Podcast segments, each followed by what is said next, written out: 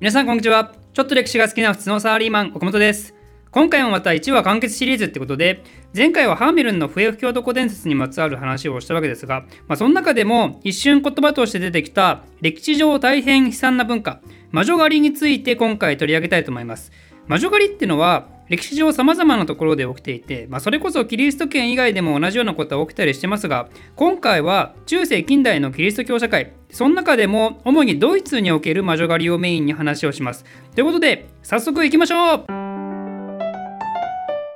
まずそもそも魔女狩りとは何かっていうのを念のために触れておくと魔女狩りとは中世末期以来ヨーロッパのキリスト教会が行った悪魔に魂を売った者、かっこ魔女に対する徹底的弾圧である。魔女とはキリスト教の信仰を捨て悪魔から得た魔力で人間社会に害毒を与えると信じられたもののことである。ちなみに男も含むということなんですね。まあ、ただ初期の魔女狩り対象はその名の通り女性がメインとなります。魔女ってのは悪魔に魂を売ったものとありますけどじゃあそのルーツは何かっていうところから見ていくと魔女のルーツっていうのは大きく分けると2つあるんですね一つは魔女狩り文化の前には賢い女と言われていた人たち、まあ、例えば薬草の知識があって病気の時の相談役になるとか助産師みたいな感じで出産の際にヘルプをしてで赤子の様子を見て運命を予言するとか、まあ、そういう人たちはもともと農村レベルのコミュニティでは尊敬されるタイプだったんだけどでも中世以降にキリスト教の絶対的権威が確立されてくると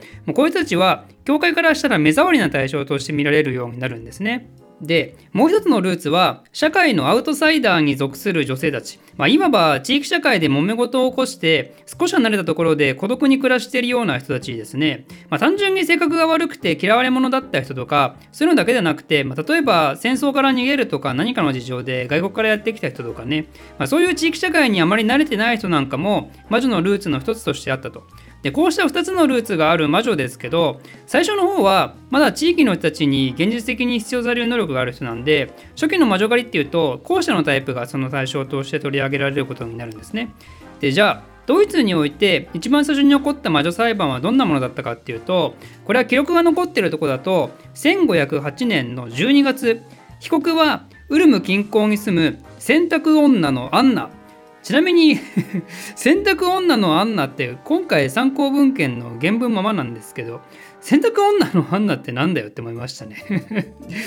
うん、当然のように洗濯女ってワード出てきたけど当時の民衆で洗濯女じゃない女がいるのかっていう、まあ、それは良しとしてこの人は周囲にガミガミ怒鳴り散らすガミガミおばさんでもあって周囲からの嫌われ者だったんですね。でその結果残念ながら魔女としてやり玉に挙げられてしまったと。とりあえずこれを機にというか今後ドイツでは数多くの魔女裁判が始まっていくわけですが、まあ、興味深いことに魔女裁判が起こる件数と気候には相関性があるという話があります。簡単に言うと地球の関連化とかで気候が悪くなって農作物が育たなくなると穀物の価格が高騰して食べられない人が多くなって人々に心の余裕がなくなって悪天候なのは魔女のせいであるとつながってくるわけなんですね。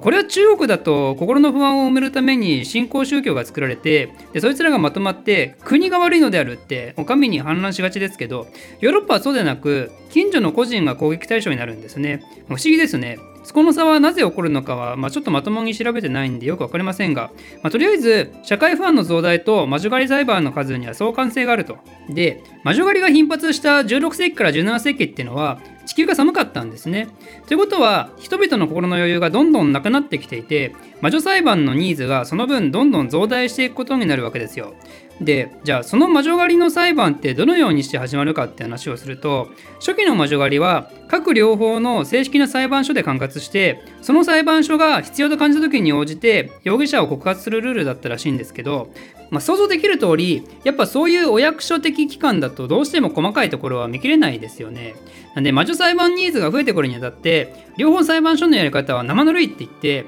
地域社会で勝手に魔女容疑者を告発する魔女告発委員会みたいなのが立ち上がっていきます。でこの委員会がガンガンこいつも魔女あいつも魔女って言って裁判沙汰にしていくんで普通に考えたら両方裁判所もいやいやいやいやってなるんですけどこの時代恐ろしいのは仮に裁判官がそれを止めてもああなたは私たちの告発認めないんですね。もしかしてあなたも魔女なんじゃないですか？っていうとんでもロジックで逆告発されてしまうんででそれを恐れた裁判官は何も言い出せなくなってしまったんですね。となるとやっぱこういう正義感に満ち溢れた権力を持つ組織っていうのはね大体暴走するんで、まあ、それこそロベスピエールの公安委員会みたいな感じでね、まあ、これが魔女狩りをさらにヒートアップさせていく要因になるわけですけど、まあ、でもまたいやらしいのがこういう委員会メンバーは結局他のいろいろな団体とも癒着していたりして裁判官と居酒屋で情報交換会と称して飲み会を開催してでその費用は裁判費用にそのまま乗っけられたりねまあとは村の鍛冶屋とか大工とか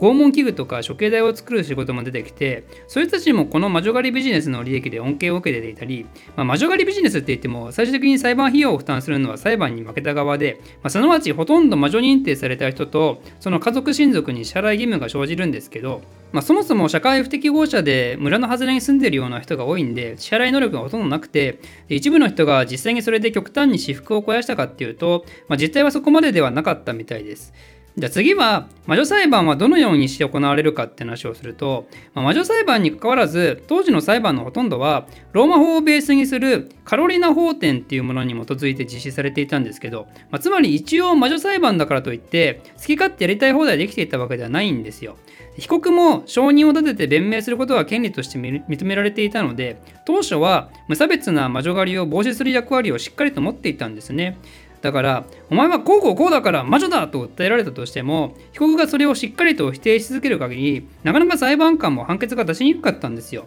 だって魔女なんていないからね。魔女が使うとされる魔術は誰も使えないわけでつまり証拠なんて何をどうしたって出てこないわけですよ。だからこの人は魔女だねっていう、まあ、誰もが認める形で判断できるようになるにはどうするかっていうとこれは被告がよくわかったわね。私が魔女よ。おおほほほ。って自白することが求められると。じゃあ被告に自白してもらうためにどうするかっていうのでついに導入されたのが拷問です。まあ、先ほどもちらっと言いましたが、まあ、やがてカロリナ法典でも一部の魔女裁判において拷問することが認められるようになってそれがだんだんとエスカレートしだしたわけなんですね。でちなみに魔女裁判で有名なものだと例えば魔女は水に浮かびそうでないなら沈むみたいなの、まあ、そういう魔女検査は確かにあったんですけどいくつか。その水の他に火を使うとか体重測るとかなんかそういうのね、まあ、こういうのはむしろ被告側の方が希望するケースが多かったみたいなんですね。私は魔女じゃないから潔白を証明するためにこういうのをやらせろと。まあでももう当時の雰囲気からして魔女の疑いを持って訴えられた人っていうのはそれだけで地域コミュニティから腫れ物扱いになるわけでそれをこういう魔女検査でパスしたから見逃したなんてことをやると裁判官の腕が悪いとか何とか言われて自分たちのメンズに関わると考えたみたいで、まあ、結局拷問によって罪の自白を強要するケースが頻発するようになります。しかもその際にお前の他にも魔女がいるだろうって言って次の魔女探しが始まるんで魔女容疑者も拷問の辛さから別の知り合いを挙げたりして、まあ、こうして負のスパイラルが形成されていくわけですよ。なんで結局司法制度がそれらしく整備されていたり法律もしっかりとあるとしてもそれらを運用する人たちがまだまだ中性的価値観に生きてるんで全く機能しないんですね。まあ、ちなみにこうしたドイツの状況に対してフランスではどうだったかっていうのを少し触れると、まあ、フランスもやっぱり田舎の方では魔女狩りはポピュラーではあったんですけどでもドイツに比べればまだそこまでヒートアップしていなかったみたいなんですね。まあ、これはドイツに対してフランスは中央集権力が強くて官僚システムを募っていて中央のコントロールが国家の中にそれなりに効いていたから、まあ、それに対してドイツなんていうのはご存知数多くの両方国家で構成されてバラバラですからね。それはその中の農村単位まで見ていくと法による統制なんてのは困難極めりで、まあ、それよりも人の感情によって物事は突き動かされやすくなるわけですよ。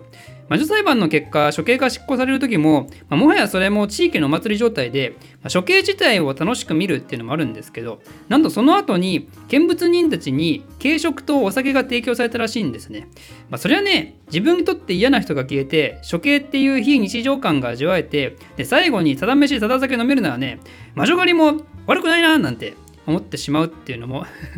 やっぱ分からないですけど現代的価値観からてもやっぱ分かんないですけどね。まあでも分かってしまうのが当時の人たちの常識だったんでしょうね。で最後にドイツの中でも魔女狩りが荒れ狂った町として知られるベルツブルク。